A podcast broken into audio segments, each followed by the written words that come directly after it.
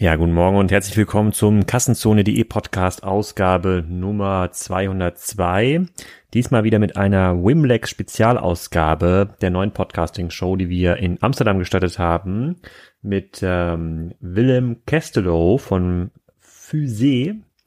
Der produziert Fenster, die ein Solarpanel integriert haben, ist damit so einer der führenden Innovatoren in Holland und hat ein sehr, sehr spannendes äh, Geschäftsmodell und die skalieren gerade, weil sie eine Finanzierungsrunde eingesammelt haben. Und darüber reden wir circa eine Stunde und äh, das ist sicher, sicherlich einer der sympathischsten Gründer in ganz ähm, Holland. Also hört mal rein. Und äh, die Wimlex-Folgen werden natürlich nicht dauerhaft hier bei Kassenzone übertragen, sondern nur die ersten paar. Ihr müsst dann schon den Wimlex-Kanal, den habe ich auch verlinkt in den Show Notes, selber, ähm, selber abonnieren. Und äh, diese Folge wird euch präsentiert von äh, Yext. Ich weiß nicht, ob ihr jetzt schon mal ähm, gehört habt, aber auf jeden Fall werdet ihr es auf den diversen äh, Messen und E-Commerce-Veranstaltungen schon mal gesehen haben. Das ist der Pionier für Digital Knowledge Management.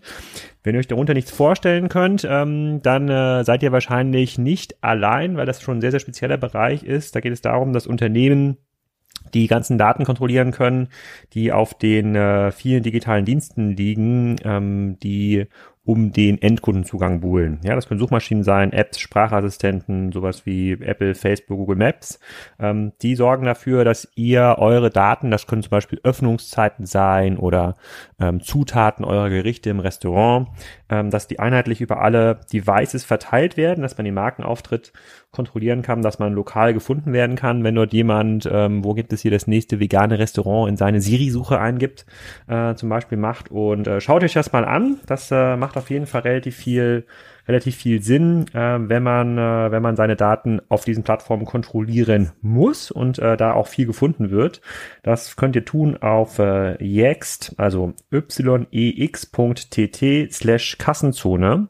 Da könnt ihr euch eine Demo anschauen und äh, mal herausfinden, wie das funktioniert. Aber ich glaube, die meisten Unternehmen werden nicht drum herum kommen, so einen Dienst zu nutzen, ähm, wenn es ein bisschen mehr ist als das reine Eintragen der Öffnungszeiten in der Google-Suchmaschine. So, jetzt aber erstmal viel Spaß mit ähm, Willem von Physee.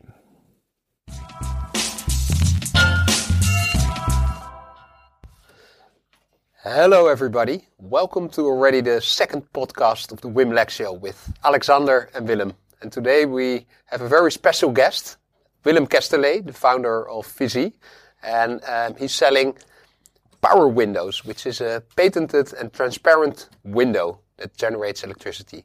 We're really glad that you're here. Um, could you. you. tell us a little bit more about yourself, your company, and your background? Sure, that's uh, a lot of questions. Let's start with the first one myself. My name is, as you said, Willem. Uh, I studied in Delft, applied physics, um, graduated five, four and a half years ago on the fundamental properties of materials you can find in the earth. And from there, I met my um, now co-founder, but back then study friend, colleague, how you want to call it in your student days. Um, and together we did some very interesting experiments in the lab, based upon which we thought, hey, you know what? Maybe we can actually take this out of the lab and put it into the real world and see if we can make a positive impact on the energy transition. And from there, we actually founded our company uh, Physee, which also stands for physics and seeing, because that's our background. And we think that by looking at it from a physics perspective, it shouldn't be that uh, hard of a challenge or problem to solve.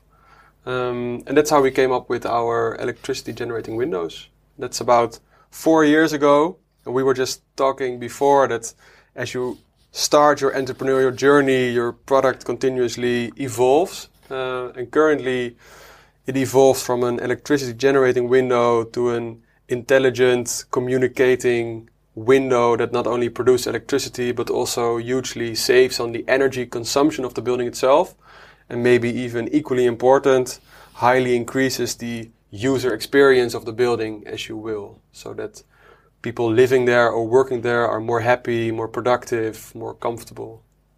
And and it's obviously a great solution um, how, how, did you become so driven about sustainability? Um, that started actually when I came back from my uh, bachelor thesis. I was doing research in uh, the US, in San Francisco, And there I sort of got the vibe or vibrant entrepreneurial atmosphere. So then when I moved back to Delft to do my master's in physics, I really got excited about entrepreneurship and I really yeah, asked myself what are the topics I'm passionate about. And uh, the one thing that came to me first and foremost was energy itself. Because to me, if you look at it from a physics perspective, again, it's simply a, a sort of an energy balance. Yeah, the, the, the earth provides energy and we are consuming energy, and it's a matter of balancing the two, and we should be completely fine. And then the amount of energy we get from the sun or from other forces is so much more than the amount of energy we consume. So the potential is there to just balance it. It's a matter of doing it. And I think that's where the inspiration or drive came from during my studies. Can you can you can you explain a little bit more um, the product itself? So yeah, solar window. So sounds interesting. I, I have heard your your story before, but yeah. people can understand so what the product really is about, what like pricing ranges we are talking. Is it like for for private households, only for yeah. office buildings? Yeah. So the product itself is, as you said, indeed, it's an a smart electricity generating window. Um, so let's start with the last part. It's a window. It's fully transparent. It has the same insulation values as any double or triple pane window. So we can offer as the market demands. We can do double pane, triple pane, small, large windows. We don't affect the design or aesthetics or functionality of the window itself. What we do is we add functionalities. So we add integrated solar in the edges and we add smart sensor technology in the edges, so it's hidden from sight.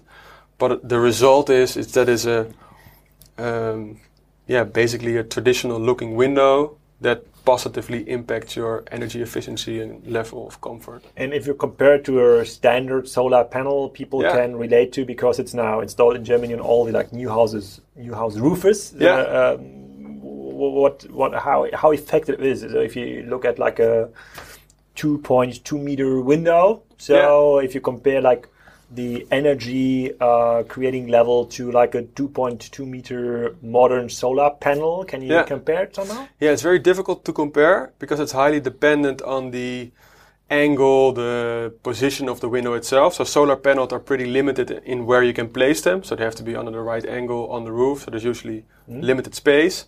But if you compare sort of ideal test facilities, yeah. so ideal angle and everything is optimized perfectly, then I would say that currently we are about one twelfth of a solar panel, and commercially and in research we're getting close to one fifth and one or one sixth. So that would mean that you would need six windows per solar panel to get to the same electricity production. However, because of the fact that it's a window you can install anywhere, and um, we use novel technology that it's not angular dependent. So you can install your windows on the east and on the north side of your building, and it still produces as much electricity. But by incorporating the sensors, it does not only produce that amount of electricity, but it also saves up to 20% of your energy consumption. And that's actually where the huge uh, benefits are made because that goes until the entire energy efficiency of your building. How is that working? What you could do is, what we do at least, is we look at a building as as if it was a human, and then the facade is the skin, just as your own skin. So it knows when to sweat or it knows when it's cold, and that's also what our windows provide. So they're in contact with the internal and external environment, so it knows temperature, light, air quality. Um, anything you are interested in knowing as a source of data. And it communicates this either with a local building management system or with our own algorithms. So our windows know exactly how the building is doing from an energy perspective and can preactively steer on that. So for instance, if your window every day at three o'clock when the sun hits the window, it knows that two hours later it's too hot in the room and the AC goes on.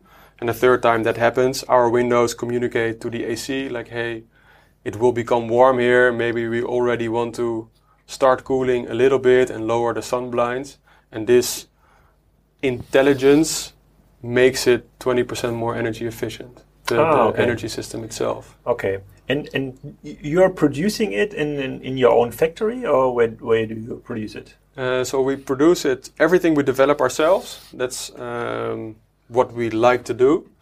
Uh, and then as soon as it works, we patent it, and then all the production takes place at the glass and or window manufacturer itself.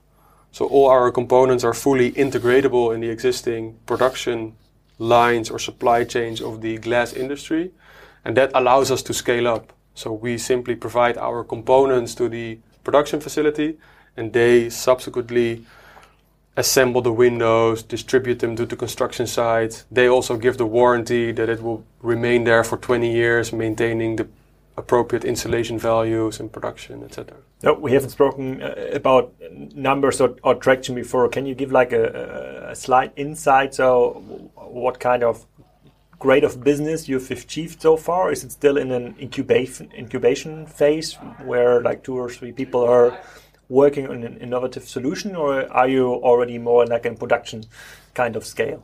Yeah, I think it's sort of startup going scale up phase we're now in. So we are just shy of 30 people.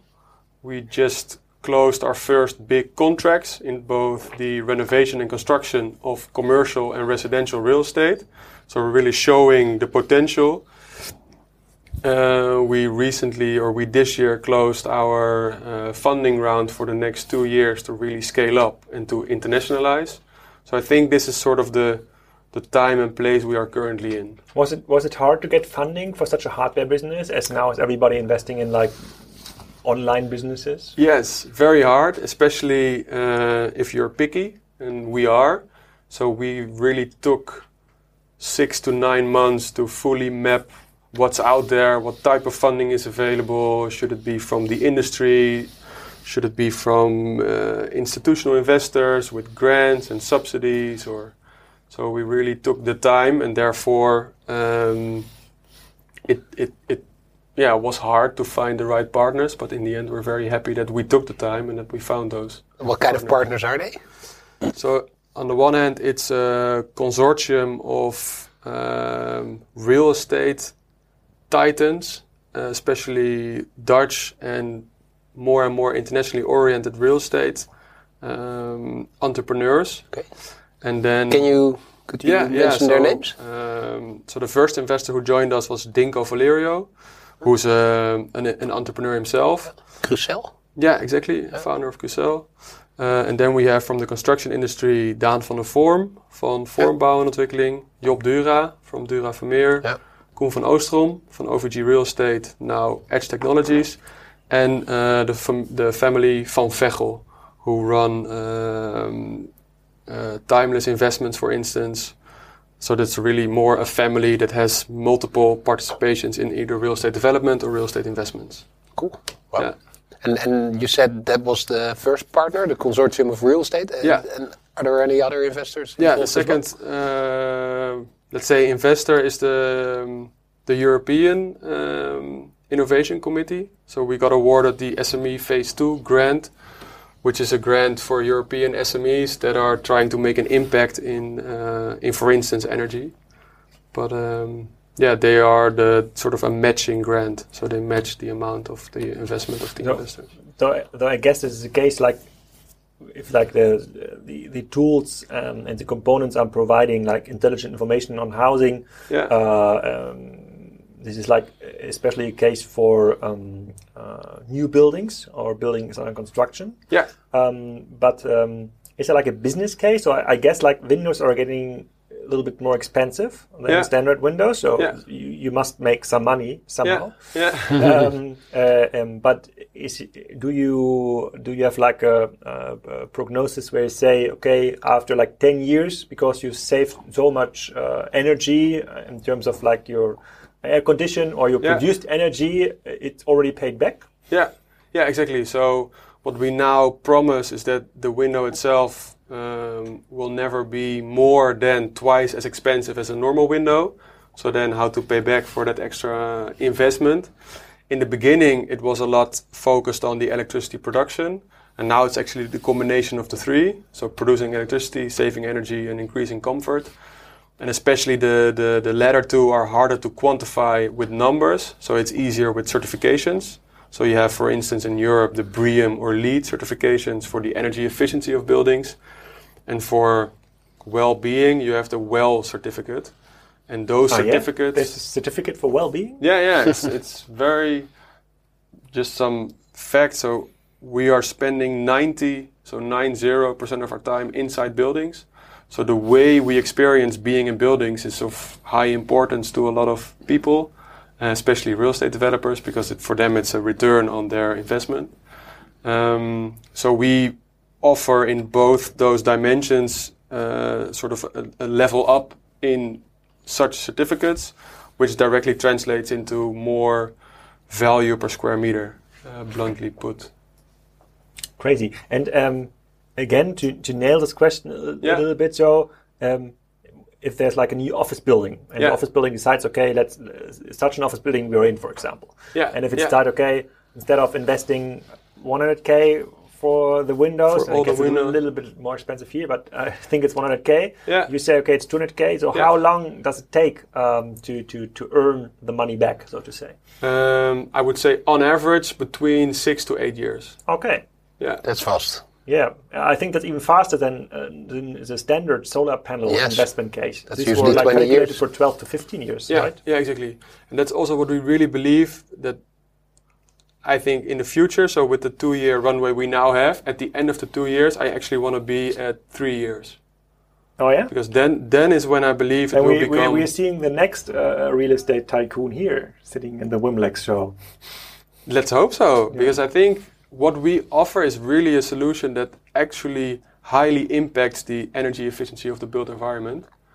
And it's complementary to solar panels. So I'm- I'm still a big fan of solar panels on roofs where there's room for solar panels. I'm only advocating that the facades are so far unused to contribute to this energy mix, and why not use it? And there's more and more glass now built into facades. Yeah. Exactly. And, and it- can, can I just, uh, I haven't seen like a picture from, from your windows, but when it's Yeah. built into the edges, can I imagine it in a way that uh, it looks like a solar panel inside uh, Yeah. the edges? Yeah, yeah, exactly. Okay. So now, I don't know if you know, but if you look at double or triple pane windows, if you look in the glass itself, in the edges, you sort of see an aluminium strip, Yeah. and that's then a solar strip. So, is there a reason not to go with a solution like yours then in the future? In the future, I hope not. Hmm. I, I think we are, let's say, our ambition is really to become the next standard in Windows. Just that it's now very normal to go from single pane to double pane windows, and in Germany, actually, more and more triple pane windows. And we just want to be the next level of Windows, where you say if you're replacing your Windows anyway, why not make them smart and electricity producing? Yeah, that's a nice vision though. Most people compare themselves with like the Uber or Google as the next search engine to have like be the next window standard. That's a Yeah. that's a nice vision. Yeah. And then you said you you already acquired uh, some residential and commercial real estate clients. yeah. Why did they choose for the next generation window? I think honestly, in the beginning, it, it was opportunistic. So we pushed a lot and we went out there a lot and we talked to a lot of people. Yeah. And I think in the beginning, we really sold on the story itself. So why not make our windows contribute in this way? And I think now for the bigger contracts, it's Yeah. actually about the payback time. So we can really show that it's a proper investment. So up until now, a window has been a sunk cost when you're developing. Uh, let's say the 100k you were mentioning, yeah, nobody sees it anywhere except the value of the real estate itself. And let's make it not 100k but 200k, but over the 20 years it earns back itself a couple of times, and all of a sudden your window becomes an investment instead of a cost. And then I'm actually um, currently in the process of, of building a new house. Um, Yeah. It's done by a project developer. Now that I know of Physee, uh, I would have said to them, guys, Yeah. please give me an option for the next generation window. Yeah. Is that is that your aim as well? Live customer acquisition. Yeah, here in exactly. Wimlab Yes. because Yeah, I- yeah. I'm Well, actually, they already placed my windows, and uh, it's a bit too late now. But uh, are, are you aiming for consumers asking their project developers to uh, enforce uh, like a marketing stream, or are you uh, targeting uh, the project developers directly to, to offer this as an option? Yeah, it's a completely mixed up market. So Yeah. we really target everybody. Okay. We target tenants, owners, architects, governments, developers, investors, constructors, or contractors, I must say, uh, because all of them need to want it because it's new in a conservative industry. So everybody Yeah. needs to be comfortable enough to work with our technology. That's Okay. why we partner with the manufacturers themselves, Yeah. so that they give the warranty that the window itself is is good, and then if it comes from a trusted glass manufacturer, the contractor is okay to work with it, and the facade builder is okay to work with Yeah. it. Uh, so we, we we target all these stakeholders and um, where do you find the most receptiveness so far? at the developers. Okay. The real estate developers, yeah. They usually take the risk. For them, it's Yeah. really uh, about distinguishing themselves from the other developers. Um, so they have to win the tender. And for them, it's really, uh, yeah, a distinguishing fact to be able to offer these types of windows to their clients, Okay. being a government or an owner. Or, And and I can imagine that that in B two B companies are being uh, more careful about the choices they make. yeah. Um, do you see momentum there as well? Yeah, it's uh, getting there. It's like you said, they're a bit more cautious, so they look at uh, best practices or, Yeah. or, or track record. And as we are now building track record, it becomes more and more easier to also convince the B2B or the commercial Yeah. industries. Yeah. And, and do you see prime examples here in the Netherlands? Like I, I've been in the Edge a couple Yeah. of times. Exactly. Yeah. Yeah. So Is, uh, is, would that be an example of like a sustainable office, or Yeah. do you see others other Absolutely. examples here in Holland as well? No, that was actually our very first pitch four years ago when the Edge was developed by Koen van Oostrom. Yeah. Uh, so we reached out to him saying, Koen, amazing what you did. It's the most sustainable office building in the world. Congrats, but it's kind of cheating. and then, uh, because what he did, very cleverly, he installed plenty of solar panels on surrounding facilities, contributing to the energy label of that office. Oh. And then we said, yeah, that's not really scalable if you want to make every building an edge building. And then we said, but we have the solution for you. If you simply use our windows instead of the normal windows you now used, you could have achieved the same energy level. And that sort of Cool. got that relationship going. And that's Nice. why he took up the first pilot with us at the Rabobank in Eindhoven. And now he developed his second edge building uh, here in uh, Amsterdam, um, close to the Stadionplein, where now our windows also installed, generating all the data and sort of proving the value we want to deliver to the clients. Wow. Yeah. Yeah, so Edge is a really promising example of looking at buildings from a more technologically or technology driven perspective.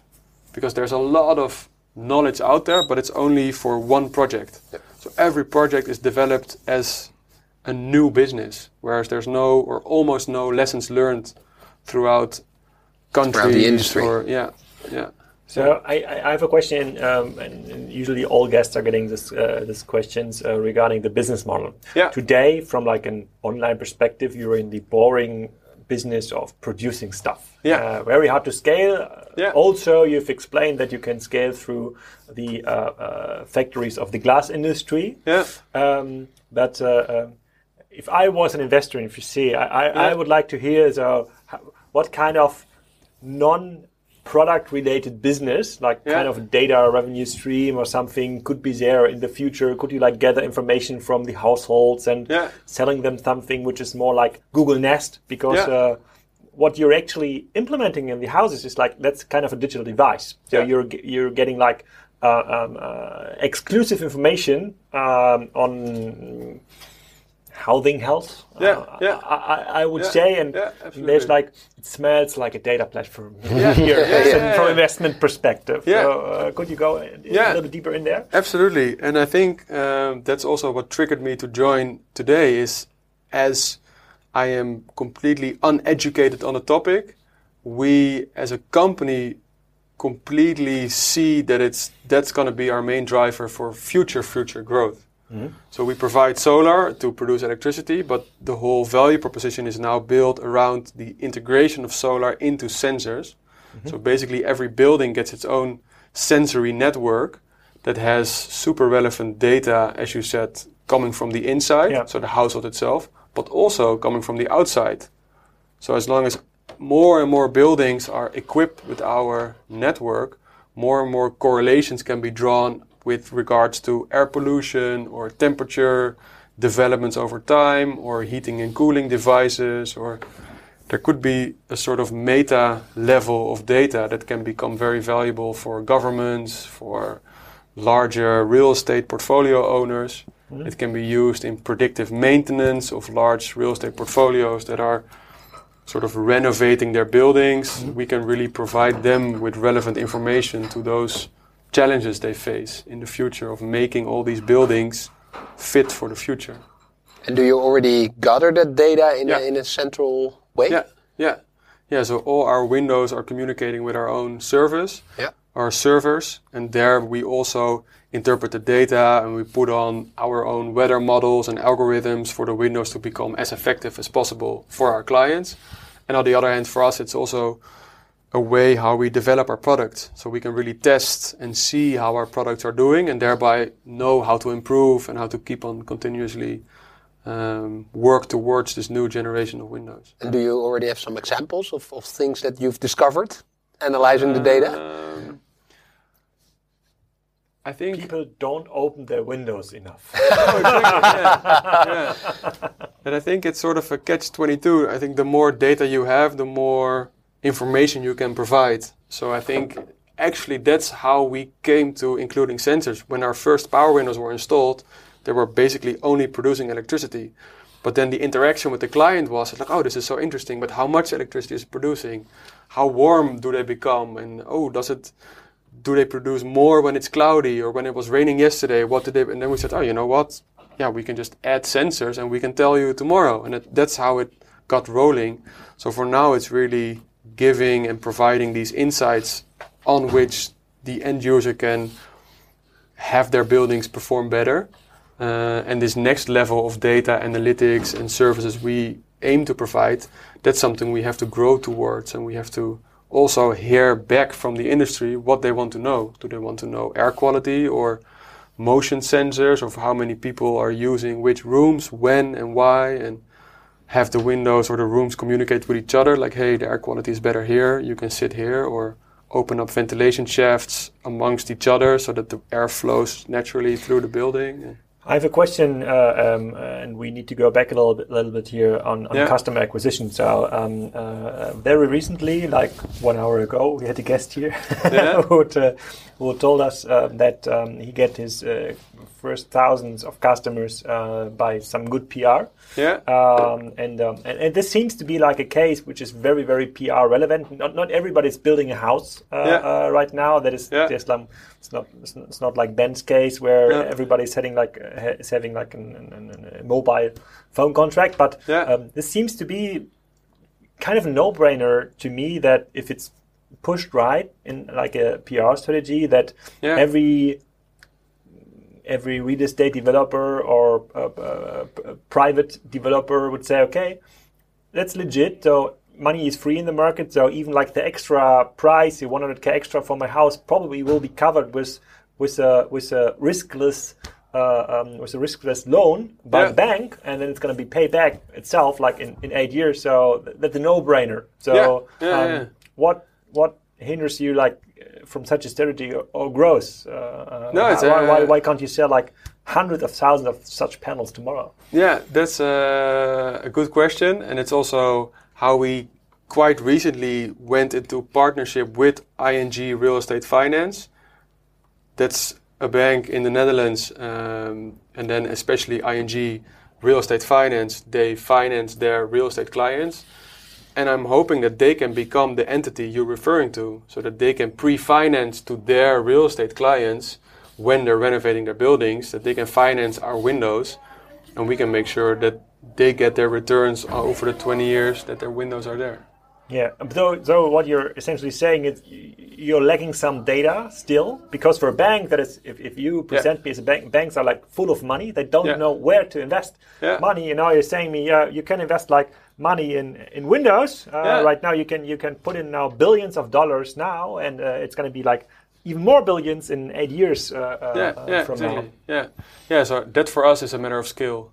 We're simply this startup going scale up in Delft as we mm. started this podcast. Yeah. Um, so it's either between now and five, six years that we Is hope the- to be uh, delivering our windows globally, and that it is indeed the no-brainer you're referring to. Do- uh, are you able to attract enough talent in Delft? I, I don't know Delft. It, it doesn't sound very big to me, like No. like Amsterdam or Yeah. Rotterdam. It has a Yeah. very good technical university, luckily. that's So the, for you, that a logical legitimizes the fact that we are in Delft. Yep. Uh, in my opinion, it has the best technical university, at least in the Netherlands. Uh, thankfully, a lot of uh, other countries also think so. So there's a lot of international students coming to Delft to pursue their master degree, and from there, that's our recruitment uh, pool. Um, but then again, yeah, we're now moving to our first big office that can hopefully host, let's say, about 50 people. So, yeah, in one or two years' time, we might need to expand to the bigger cities in the Netherlands. But I think actually Delft is big enough to serve the Netherlands, and we're now looking into uh, Germany and the UK first for our internationalization strategy. Uh, and from there, go to the Asias or the Americas. I'm, though I have a, I have a software related question. So I'm Yeah. a little bit like doubting your strategy because if Yeah. it comes to engineers, I, Yeah. I believe you. But if you're telling, if you're talking about like more like a platform strategy, Yeah. it's not about like product engineers in the future. It's like software engineers in the future. yeah, I agree. Um, and and, and our, the main pitch of Spryker is actually because there's so many new interfaces coming into the market with Yeah. new like commerce related processes uh, uh, coming with interfaces. You're such a use case for, Yeah. for, for us from our point of view. Your windows are such are only an interface Yeah. and are actually an interface where no human interaction is needed anymore. Exactly. Where like windows are able to uh, to uh, to uh, to be connected to like an alert system uh, Yeah. because they realize that nobody's at home um, Yeah. and there's Yeah. like Yeah. um, there's like uh, uh, um, not so nice people coming uh, coming in or uh, they they can realize that um, it's uh, um, um, uh, that there's like a water damage in the house because they can measure measure humidity, Humidity, uh, in the air so that's, that's a so-called IoT uh, use cases but if I think about those cases, uh, uh, we have a couple of clients who are connecting their interfaces to, to our platform to Yeah. push like commerce uh, operations uh, um, um, in there. Um, that is kind of that is a software engineer driven uh, driven business. Do do you Yeah. have already software engineers in your in your in your company Uh, two, too? yeah. So, Hiring or looking for a third one. so uh, when it comes down to software engineers, is Yeah. Delft still uh, a good place to be? Good question. I think in the Netherlands, it's good enough uh, because it's the, it delivers then the whole package from hardware to software. Um, but I'm assuming that Amsterdam and Rotterdam has equally good software engineers. the funny thing, TamTam, the founding uh, company of Dept, they uh, started Yeah. in Delft as well. Yeah, They've grown to I think about 150 people in look Delft. what could happen to, to So there's there's Delft-based, uh, there's actually There's uh, they they had a good success rate, but Yeah, yeah, the yeah. the thing also in the other big cities, as in the whole of the Netherlands, finding developers is extremely hard right now. yeah, So uh, yeah, the the question is uh, whether to move to Amsterdam or Rotterdam would solve this issue. yeah, Perhaps uh, nearshoring uh, or Yeah. hiring talent from other markets. And what Yeah. we did is we we brought in uh, people from Portugal to Dept. yeah. Uh, because yeah. Uh, yeah, we, we couldn't well we still can find talent here luckily but also we need to look outside of the country to find uh, talented Yeah. people I, I, I'm, I'm just uh, raising this issue because um, um, usually my my, uh, my questionnaire is like, uh, where do you get your customers from? So how Yeah. much money make you from customer? How loyal are they? In terms when it comes to like buying a window, in your case as private customers, that's something you hopefully only do like every 20 10 or years, 20, years yeah, or, yeah, or yeah, something. So. He might be loyal and love your product, but But still, uh, it's not a there's recurring, No, yeah, uh, there's no cool recurring revenue. Uh, Yeah. uh, uh, so there must be like a recurring revenue uh, business model based more on the software side, or is there more exactly. products products coming out where may- maybe your windows are not so solid and then there's a change like every ten years? So, but is there like another No, product which you can add on the Windows side? Doors, Yeah, so what we do is we offer multiple solar doors. Solar doors, yeah, yeah. Uh, no, but we also offer multiple functionalities we can connect our windows to, but that's usually ventilation, sun blinds, lighting, those energy related functionalities. Uh, and I'm fully with you that the cooler recurring revenue streams or subscription-based models are all in the software side of our solution. And could then consumers um, get to the data through Yeah. The Yeah, Physee app, or can you can you integrate that with Nest or with other smart meters as well? Yeah, both. Okay. So we can open up our API and have it uh, ha- shake his hands or her hands with any other. Okay. Or we can provide our own. Is that already app. in place? Yeah. Yeah. Okay. With which uh, smart Yeah, we're now uh, working closely with Engie Yeah. and their energy system. Uh, we're gonna do uh, hopefully next year a test case at the Tropicana. You Blue might City, know as yes. the as the swimming pool and is Yeah. now Blue City. Yeah. Um, Very and there we're gonna show A lot of windows. how we can work together.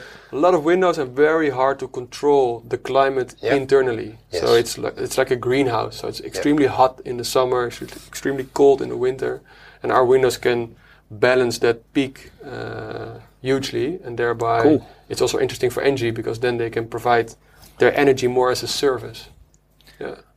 I, I, was always asking myself, so is it so hard actually to integrate solar panels into other devices? So you, you mentioned No, like solar yeah. uh, sun blinds. So Yeah. sun blinds are going down usually when the sun is too strong, which Yeah. is like a perfect use case for solar panels integrated Yeah, in sun. Is it hard to do or is it expensive? Um, the quick answer is it's very hard, um, but I agree with you. It it looks so obvious that it seems simple, um, but we're now actively engineering our product for four years, and it's now getting into a phase where it's certified, scalable, affordable, and uh, so that took quite some engineering from a very good starting point. Like the entire research we put into it beforehand, I think it's cumulatively nine to ten years of fundamental physics research. What was sort of the the, the stepping stone to where we are now. So it's it looks very simple. I fully agree, but to make it work is quite difficult. Thankfully, because then it's uh, harder for others to. Uh, No, I, I'm still more inclined in the software ideas. Or Yeah. way, I, I, that's what that's what Google and other other um, companies are buying. They're buying like uh, access providers, like Yeah. consumer interfaces. Yeah. Um, and and here, I, th- I think B two B industries like r- real estate developers are usually not digitized at all. So No, this seems to be a true. very very interesting starting point in their in their industries and if you're able to convince like banks like ING or, or other Yeah. banks to improve the use case Yeah, uh, that's yeah. really going to pay back uh, plus there probably might be some uh, some uh, federal uh, programs helping like uh, the, the real estate developers to, to push it it's, it's a super interesting it's a super interesting uh, um, um, case from uh, from my point of view. I have another. I have another uh, customer acquisition related uh, uh, question. Yeah. Would it be interesting for you to push your uh, your product um, on like standard marketplaces like an eBay or Amazon or Alibaba to reach end customers uh, like, like like him? I think in the future, absolutely. I think for now, the economics work better at large development projects because then the energy efficiency or the energy savings really account for something. But as I mentioned, that in, in two, three years from now, hopefully the payback time drops to two or three years. And from that point onwards, um, it's definitely also interesting to push it through any other marketplace to consumers or individuals. Because then it just becomes whenever you're replacing your window, I want it replaced with these services attached to it, like you mentioned, either theft related or le- water damage related, but also energy efficiency related, comfort related, monitoring the air quality of your uh, the children's rooms or your bedroom, making sure everybody remains healthy Yeah. and happy. Then, but then looking at thinking of your your market growth potential, Yeah. y- you're now focusing on new buildings. Yeah, The biggest market is in existing buildings. Yeah. So people who are doing a refurbishment of their house, renovations. yeah, Um, Tropicana already has windows. yeah. yeah. Are, are you then replacing them? Yeah, yeah. So that's uh, literally a renovation or Okay. retrofit projects. Yeah. That's up until now it's about 50-50 renovation or new builds. Okay. Yeah. Usually when you're renovating, the outer shell is the first one to go because that's usually the worst uh, in the worst state. So Yes. the the foundation of a building is is relatively solid, but then when you're renovating, it's usually because of because of energy actually, or because of comfort, and then the outer shell can be 20, 30 year old single pane windows that you can hardly open and close anymore, and then you want to have these uh, double or triple pane windows that monitor the climate, etc. So, so you are thinking of a, a marketing strategy towards uh, renovation projects. Yeah, yeah. So we always say we have sort of four. We have residential and commercial, and Yeah. we have renovation and construction. Okay. Those- any mix between those is possible. And where currently do you see the most momentum? Uh, actually, the renovation of residential. Okay. Oddly enough, Yeah? yeah, yeah. We maybe expected in the beginning new build commercial, but uh, yeah, we're doing a big project in The Hague, Binkade, which is the multi-family, multi-tenant uh, renovation. Tropicana is then again commercial, but we're also developing a new residential tower in the northern part of Amsterdam, Bold Tower. So that's a construction. Yeah, so it varies. So examples all Yeah. uh, in all four uh, Yeah, dimensions. yeah, yeah, exactly. And, and what are your biggest challenges right now? Um, I think it's always a lack of time, money, and people. uh, and Money, you, you said you're You have investors. through like the next two years. yeah, exactly. so Yeah, yeah, yeah, yeah. But that's now, and then probably, hopefully, we Ah, grow okay. quicker and we need it's a- money it's a- earlier. It's a, it's a fresh impression, so. Okay. yeah, yeah, exactly. So we got uh, the round, which is now a high, but then so now we need to spend the money on the right milestones, people, traction, and uh, keep on running. Yeah.